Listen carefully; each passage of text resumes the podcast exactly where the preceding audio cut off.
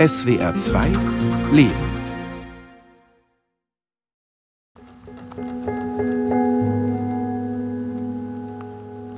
Frühmorgens um 7.30 Uhr am 11. September 2015 hat es an meiner Wohnungstür geklingelt.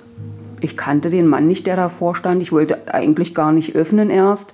Ich habe dann die Tür geöffnet. Der zeigte mir seinen Ausweis und meine erste Reaktion war dann so, ah, was hat denn mein Sohn wieder angestellt? Und als ich äh, diesem Kripo-Beamten dann in die Augen blickte, da wusste ich, mein Sohn ist tot. Natürlich habe ich gehört, was der Mann sagte. Er sagte, wir haben ihren Sohn gefunden, tot man muss sich das wirklich so vorstellen, äh, da ging vor mir die Erde auf und ich bin einfach nur gefallen. In einem Ort nahe Magdeburg erfuhr Karin Heller vom Tod ihres Sohnes Paul. Beide heißen eigentlich anders. Beide sollen anonym bleiben. Ich weiß noch, dass ich immer zu gesagt habe, nein, nein, auf keinen Fall, nein, mein Sohn ist nicht tot. Das war das, was ich immer zu sagte. Aber gut, es kam dann äh, kurze Zeit später noch ein zweiter Kripo-Beamter dazu, der mir auch Fragen stellte. Und ab dem Moment habe ich auf Autopilot gestellt. Mit dem Tag seines Todes ist es eben einfach so, das Leben verliert wirklich jeden Sinn. Ob sie es wahrhaben wollte oder nicht, ihr Sohn starb an einer Überdosis der sogenannten Legal Highs mit 18 Jahren. Das sind synthetische Cannabis-Abkömmlinge, die aus dem Ausland hier rüber schwappen und äh, in Form von bunten Tütchen übers Internet und äh, unter jeder Ladentheke, wenn man es weiß, wo erhältlich sind. Und die sind stark verunreinigt. Man weiß nicht, was da drin enthalten ist, wie viel Chemie da wirklich drin ist. Und das hat meinem Sohn am Ende das Leben gekostet. Duplizität der Ereignisse. In der Nacht vom 1. auf den 2. Oktober 2020 steht die Polizei vor der Tür eines Reihenhauses im Nordosten Hamburgs. Wir wussten gar nicht, worum es geht und die sagten, ja, sie hätten eine wichtige Nachricht und dann haben sie nach dem Namen unseres Sohnes gefragt und dann habe ich ihnen den Namen gesagt. Ja, dann haben sie uns mitgeteilt, dass unser Sohn verstorben ist. Sie haben uns dann erzählt, dass er gegen 21 Uhr von seinem Mitbewohner gefunden wurde und da hatte er schon Totenflecken.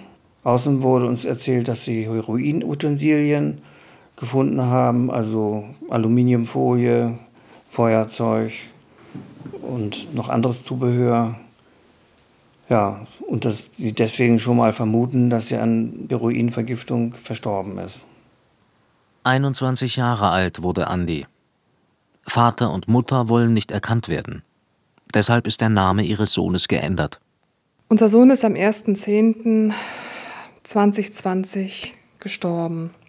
Wir vermuten, er ist im Laufe des Tages verstorben. Die genaue Todeszeit konnte man uns leider nicht mitteilen. Wir haben noch bis zum Vormittag Kontakte und E-Mails von ihm rekonstruieren können. An dem Tag hat er sich noch was zu essen bestellt und dann vermuten wir, dass er Heroin auf Blech geraucht hat, irgendwann im Laufe des Tages. Er hat sehr viel von dem Heroin inhaliert zu viel und das hat sein Körper nicht ausgehalten und daran ist er dann verstorben. Heroin ist das bekannteste halbsynthetische Opioid. Allem Anschein nach hat Andy Heroinpulver auf ein Stück Aluminiumfolie gestreut, mit einem Feuerzeug erhitzt und die Dämpfe eingeatmet. Im Internet wird diese Art des Heroinkonsums als ungefährlicher dargestellt, weil man sich nicht mit HIV infizieren kann wie mit einer Nadel. Im Jahr 2020 wähnten die Eltern ihren Sohn eigentlich auf einem guten Weg, seine Drogensucht zu überwinden. Er war in ambulanter Behandlung bei einer Drogenberatungsstelle und hatte sich an der Universität in Hamburg eingeschrieben. Wir haben beide gesagt, das war wahrscheinlich eine Jugendsünde mit den Drogen. Und wir waren wirklich der festen Meinung, dass er jetzt den Dreh gefunden hat. Denn er hat ja alles. Er hat einen netten Freund, er hat eine super tolle Wohnung, er hat eine gute Arbeit, er hat finanzielle Unterstützung, er hat Kontakt zur Oma, Kontakt zu uns. Meine Schwester hat ihn besucht, nette Freunde hat er, sein Fahrrad, alles war da. Keiner hat verstanden, warum er dann noch Heroin braucht, warum er das nimmt das absolute Unverständnis, wie man sein Leben so jung bei diesen guten Voraussetzungen einfach weggeworfen hat. Er ist ein so kluger, schlauer, sportlicher Mensch gewesen, der die Liebe seiner Eltern und seiner nahestehenden Verwandten eigentlich sicher sein konnte. Er war abgesichert und es ist für mich einfach unverständlich. Und da bin ich dann einfach wütend, dass er das nicht geschafft hat. Und natürlich auch tief traurig. Diese Emotionen springen immer hin und her. Nichts Auffälliges. Die Eltern haben keine Süchte. Mutter und Vater wissen nicht, weshalb sich ihr Sohn mit Heroin der großen Gefahr ausgesetzt hat, zu sterben. Seine Motive bleiben immer ein Rätsel. Wir fragen uns, was hat ihn bewegt, so eine hohe Dosis sich einzuverleiben? Ist er nochmal angetriggert worden von alten Kumpels? Ist es aus einem Gefühl des Alleinseins entstanden, der Verzweiflung, der Aufregung vor dem neuen Lebensabschnitt, der Langeweile? Sie wissen jedoch um seine lange Sucht- und Krankheitsgeschichte. Unser Sohn war schon seit dem 13. Lebensjahr in jugendpsychiatrischer Behandlung. Da ging es dann mehr oder weniger um seine Spielsucht. Der damalige Psychiater schilderte ihn als einen Jungen mit besonderen Angewohnheiten und gereizter Grundstimmung. Er war immer gereizt eigentlich. In der Psychiatrie im Ochsenzoll wurde auch eine bipolare Störung festgestellt. Und nachdem ich recherchiert hatte im Internet, habe ich festgestellt, dass viele von diesen bipolar Gestörten äh, versuchen, ihr Befinden mit Drogen zu verbessern. Das kann eine Ursache gewesen sein für seinen Drogenkonsum. Der Sohn von Karin Heller wuchs bei Magdeburg ebenfalls in normalen Familienverhältnissen auf. Seine Mutter erinnert sich an Pauls freundliches Wesen als Kleinkind. Er habe alle Dinosaurierarten gekannt. Problemlos besuchte er Grund- und Realschule. Das Gymnasium stellte dann erhöhte Anforderungen. Das ging bis, ja, bis zur sechsten Klasse, sechste, siebte Klasse und dann kippte das ganze System. Und ich habe natürlich auch viel recherchiert und viel gelesen darüber, äh, wie man in solche Drogensucht reinrutscht. Was sind die Ursachen? Da kamen viele Sachen zusammen, die dazu geführt haben, dass er eben Drogen nimmt. Das fängt wirklich mit der Pubertät an. Ähm, das ist dann dieser Gruppenzwang. Das ist dann, man will cool sein. Ähm, dann fängt es eben mit dem Rauchen an. Und ähm, ja, dann kam auch noch, äh, muss man auch sagen, 2010 der plötzliche Tod meines Vaters dazu. Das hat er überhaupt nicht verkraftet. Das war so circa auch die Zeit dann danach hat er auch mit den Drogen begonnen, hat er mit Cannabis begonnen. Da war er 13. Aus der Phase des Ausprobierens schlittert Paul wie andere junge Menschen in die Sucht. Nach Schätzungen entwickelt fast jeder zehnte Cannabiskonsument eine Abhängigkeit. Der Alltag mit ihrem drogenkonsumierenden Kind wurde für Karin Heller Tag für Tag schwieriger. Der ist total lethargisch gewesen, lustlos. Der lag dann eben im Bett, die, die, seine Interessen, die er hatte, ja, seine Hobbys, Fußball lesen, alles sowas, ist alles gegen Null gelaufen. Es dreht sich dann irgendwann alles nur noch, wie komme ich an den nächsten Joint oder an was auch immer. Aber alles andere, wirklich das normale Leben, der Alltag, der läuft gar nicht mehr. Das greift so massiv in die Psyche, gerade auch von Jugendlichen, wenn die so früh anfangen äh, mit Cannabis, greift das so massiv in die Psyche ein. Und als erstes merkt man als Elternteil, dass die Schule nicht mehr läuft. Da fängt das an. Und so war es ja auch bei uns. Keine Hausaufgaben, lernt nicht, geht nicht zur Schule, wo war er denn heute? Solche Sachen. Der Drogenkonsum veränderte Verhalten und Lebenseinstellung der Jugendlichen. Ihr ganzes Wesen. Sie logen ihre Eltern an, und die fragten sich, ob sie noch Vertrauen haben können. Damit nicht genug. Immer mal wieder verschwand der Sohn von Karin Heller tagelang aus dem Elternhaus. Sie und ihr Mann wussten nicht, wo er sich aufhielt, bis sie über Facebook eine Information bekamen. Dann sind wir wie die Verrückten ins Auto, sind in die Stadt gefahren, haben versucht, ihn da ausfindig zu machen. Da war er natürlich schon längst nicht mehr. Ne? Also äh, diese, diese, wirklich diese Ängste, die man aussteht, also die begleiten mich tatsächlich bis heute. Und das hat ganz viel mit mir äh, gemacht auch, auch mit meinem Mann.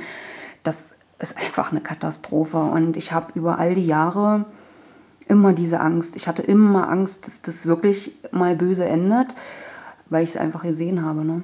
Der Konsum stieg, es wurde immer massiver. Paul schaffte mit Ach und Krach seinen Realschulabschluss.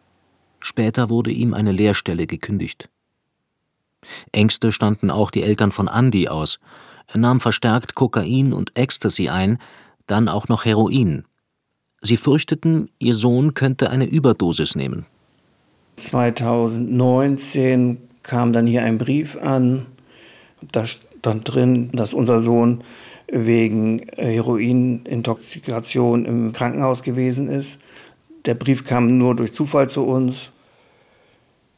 Wir haben nach dieser Heroinintoxikation mit ihm gesprochen.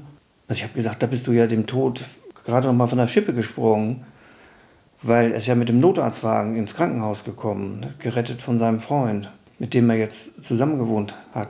Und wir haben oft darüber gesprochen, wie gefährlich das ist. Aber er hat ja immer alles abgestritten. Oder hat gesagt, ja, das war nur einmal so, da habe ich wohl was zu stark genommen oder zu lange geraucht aber das mache ich nicht wieder, das weiß ich ja besser und so. Andy hat gedacht, er könnte die Drogen beherrschen. Und er hat nicht gemerkt, dass er selbst von seiner Sucht beherrscht wurde. Es war sein Credo, ich kann das kontrollieren. Ich bin nicht süchtig. Er war wütend, wenn wir das gesagt haben. Er ist aus dem Sessel aufgesprungen. Ich bin nicht süchtig. Ihr seid blöd, ihr seid dumm. Dabei hatte Andy eine durch Cannabis induzierte Psychose. Das heißt, sein starker Cannabiskonsum erzeugte die Psychose nicht, löste sie jedoch aus. Ja, aber mir wirken die letzten Jahre, also insbesondere 2017, 18 und 19 noch sehr stark nach, weil da war ja seine Drogensucht unübersehbar. Es gab zwar Verbesserungen zwischendurch, aber es war auch ganz häufig, dass wir ihn hier krank äh, im Zimmer hatten. Wir hatten mehrmals den Notarzt da, Rettungsteams, die Polizei war da. Also für mich war es die Hölle auf Erden, mit so einem Kind zusammenzuwohnen. Die Eltern versuchten es mit Strenge und Nachsicht, ihren Sohn zur Einsicht zu bringen, dass er suchtkrank ist und Hilfe braucht. Karin Heller. Das muss so 2014 circa gewesen sein. Da hat er mir mal äh, gesagt, dass er LSD konsumiert hat. Also er hat wirklich fast alles ausprobiert. Und äh, ich, ich war fassungslos und habe dann bloß gefragt, warum? Was, was ist deine Veranlassung? Was ist der Grund? Warum nimmst du das? Und er meinte dann zu mir, Mutti, das müsstest du mal probieren. Die Welt ist einfach nur schön bunt. Und ich habe ähm, Jahre nach seinem Tod also er hat immer so gezeichnet. Ich habe so, so, so ein Buch von ihm, da hat er immer so drin gezeichnet. Und irgendwann blätterte ich das mal durch und da fand ich so, so einen Spruch da drin und da stand dann, High sein heißt frei sein. Die Auseinandersetzungen über den richtigen Umgang mit ihrem süchtigen Kind wurden zur Zerreißprobe, auch für die Paarbeziehung. Es gab sehr viel Streit darum, wie wir ihn behandeln ob wir zum Beispiel abends die Tür abschließen, dass er abends nicht mehr rauskommt, ob wir das Internet begrenzen, damit es nicht nachts um vier noch Gebrüll in den Computer gibt. Da gab es Elendstreit, ob er in der Küche helfen muss oder nicht. Oft genug fühlte ich mich einfach nur hilflos und habe auch wahrgenommen, dass unser Sohn mir gegenüber manchmal sich so verhalten hat, um mich irgendwie auch zu schonen. Und es kann durchaus sein, dass das dann auch eine Art und Weise der Manipulation gewesen ist. Es kann auch durchaus sein, dass er das daraus für Gewinne für sich rausgezogen hat, wenn wir jetzt äh, uns darüber gestritten haben, äh, wie wir jetzt am besten vorgehen, um gemeinsam hier ihm zu helfen oder um ruhig und friedlich hier miteinander auszukommen. Das Netz der deutschen Drogenhilfe sollte ihre Kinder auffangen, so die verbleibende Hoffnung. Ich habe einfach gesehen, was da passiert und ich konnte es nicht aufhalten. Ja, und ich habe wirklich alle Register gezogen. Ich bin zu jedem Jugendpsychologen, zu jedem Amt, zum Amtsgericht, zum Jugendamt, äh, Jugend- und Beratungsstelle der Polizei, Schulpsychologen. Ich habe mir alles ins Boot geholt, was nur irgend möglich war. Es hat nicht funktioniert. Nichts von dem hat wirklich geholfen. Zum Teil würde ich sagen auch deshalb, weil die Mühlen der Bürokratie natürlich sehr langsam malen. Das ist einfach so. Wenn man ähm, irgendeine Hilfe installieren wollte, dann hieß es erstmal, füllen Sie mal bitte diesen Antrag aus. Auf Anraten des Jugendamtes stellte Karin Heller im Oktober 2014 beim Amtsgericht Magdeburg einen Antrag auf geschlossene Unterbringung ihres Sohnes. Die gesundheitliche Entwicklung ihres Sohnes sah sie durch den hohen Drogenkonsum von Cannabis, LSD und Ecstasy massiv gefährdet. Bevor es dazu kommen konnte, musste Paul jedoch einen Kinder- und Jugendpsychologen aufsuchen. Der Jugendpsychologe, äh, der hat dann damals eben in seinem Gutachten geschrieben, aktuell ist keine Unterbringung erforderlich, beziehungsweise besteht berechtigte Hoffnung, dass die Unterbringung durch freiwillige Behandlung vermieden werden kann. Der Betroffene hat ansatzweise erkennen lassen, dass er den Veränderungs- und Behandlungsbedarf selbst erkennt. ja klar hat er dem das erzählt. Aber ich habe den Antrag nicht aus Langeweile gestellt oder mein Mann und ich, der hat uns das Blaue vom Himmel versprochen. Natürlich hat er das gemacht. Ja, wenn es wieder Diskussionen gab und das geht so nicht und ja, ich mache und ja, ich verspreche euch das. Ja, Mama und Papa, ich verspreche euch das. Ich mache das nicht mehr. Karin Heller fand die Hilfsangebote für ihren drogensüchtigen Sohn unzureichend. Das ist doch keine wirkliche Hilfe. Also der Jugendpsychologe hat zum Beispiel in seinem Gutachten noch niedergeschrieben, das Jugendamt sollte eventuell einen Erziehungsbeistand zur Seite stellen. Entschuldigung, ich lach mich tot. Für einen fast 18-Jährigen einen Erziehungsbeistand, der da, weiß ich nicht, einmal, zweimal die Woche zu uns kommt? Was soll denn das bringen? Das ist schwachsinnig. Da hätten mehrere Faktoren einfach aus meiner Sicht greifen müssen, nämlich wirklich Entgiftung, zeitgleiche Psychotherapie, in welcher Form auch immer und zeitgleich vielleicht wirklich eine Unterbringung in einem betreuten Wohnen, einfach eine Zusammenarbeit äh, von allen Instanzen her. Und das war nicht möglich. Wir saßen eigentlich immer wieder und immer wieder völlig hilflos und völlig überfordert, ratlos da und haben gedacht, was machen wir denn jetzt bloß? Was machen wir denn jetzt? Die Eltern von Andy setzten ihrem Sohn starke Grenzen, um ihn vom Drogenkonsum abzubringen. Sie duldeten keine Drogen oder Drogenutensilien im Haus. Der Vater?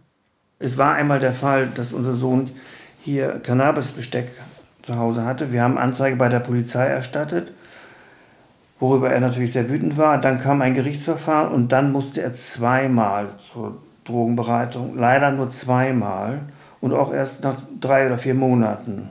Gut wäre in diesem Zusammenhang ja, wenn die Polizei Kenntnis davon bekommt, dass jemand Drogen nimmt, sie mehrmals zur Drogenberatung zu schicken. Aber das Urteil war halt milde. Die Mutter. Wir haben das immer als Hilfsangebote für unseren Sohn bewertet. Und wir wollten uns von ihm nicht abhängig machen. Hätten wir jetzt nicht reagiert, dann hätte er uns damit in der Hand gehabt. Weil wenn wir einmal drüber hinweg gucken, gilt das vielleicht auch seiner Ansicht nach für die kommenden Male. Und wir wollten einfach das, was passiert, dass er Konsequenzen erfährt und auch, dass Hilfsangebote laufen. Weder die Eltern noch das Netz der deutschen Drogenhilfe konnten die Söhne auffangen. Die Macht der Sucht war stärker. Am Tod ihrer Kinder haben die Eltern schwer zu tragen. Manche zerbrechen. Ich empfinde das so, der Tod unseres Sohnes ist für mich wie ein Ballast. Das heißt, das Leben ist absolut nicht mehr so wie vorher.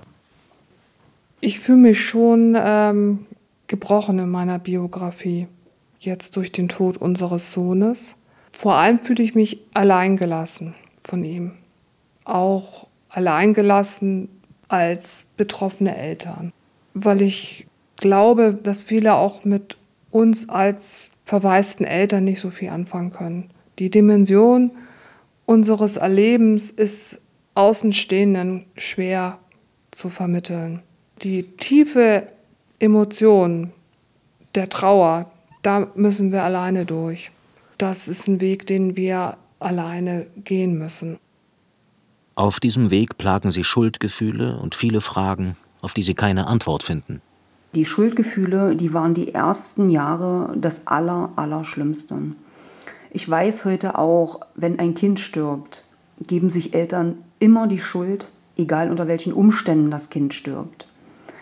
Das ist natürlich äh, in den Jahren der, na, ich nenne es mal Drogenlaufbahn meines Sohnes, ist ja viel passiert und nicht immer nur schöne Sachen. Ne? Das hat zu extremen Spannungen, zu Streit und verbalen Auseinandersetzungen einfach auch geführt. Ne? Und da bleibt man nicht immer fair. Das schafft man einfach nicht. Ja? Das sind natürlich Sachen, die man sich dann umso mehr vorwirft. Wie konnte ich nur? Warum bin ich nicht ruhig geblieben? Und hätte ich doch mal so und so reagiert oder ja, alles so eine Sachen, die man, man stellt einfach alles in Frage. Da bin ich heute so weit, dass ich sage, letztendlich kann daran nichts falsch sein und daran kann man sich nicht die Schuld geben, seinem Kind helfen zu wollen und man weiß im Vorfeld nicht, was funktioniert und was nicht. Da bleibt dann auch eine Verbitterung zurück, dass unser Sohn halt im stillen Kämmerlein ein Leben gelebt hat, nur für sich und das mit niemandem geteilt hat und auch diese Nöte mit niemandem geteilt hat und daher verbinde ich auch ein großes, tiefes Mitgefühl mit ihm. Zu all dem werden die Eltern der jungen Drogentoten in ihrem Umfeld auch noch mit Vorurteilen konfrontiert. Oftmals ist es, wenn jemand hört, ah, an Drogen gestorben, ach, was ist denn da schiefgelaufen? Ne? Was, was war denn da nicht richtig? Äh, was stimmt in dem Elternhaus nicht oder so? Mein Sohn war doch nicht nur die Drogen, ja, mein Sohn war eine eigenständige Persönlichkeit und ich muss sagen, ich bin auch wahnsinnig stolz auf ihn. Ich, ich bin stolz, dass er mein Sohn ist und ich liebe ihn über alles und das wird sich niemals ändern. Das lasse ich mir auch nicht nehmen. Ja, und da hat auch niemand das Recht drüber zu urteilen. Ne? Und so versucht jeder für sich einen Weg zu finden, den Verlust des Kindes anzunehmen und ohne es weiterzuleben.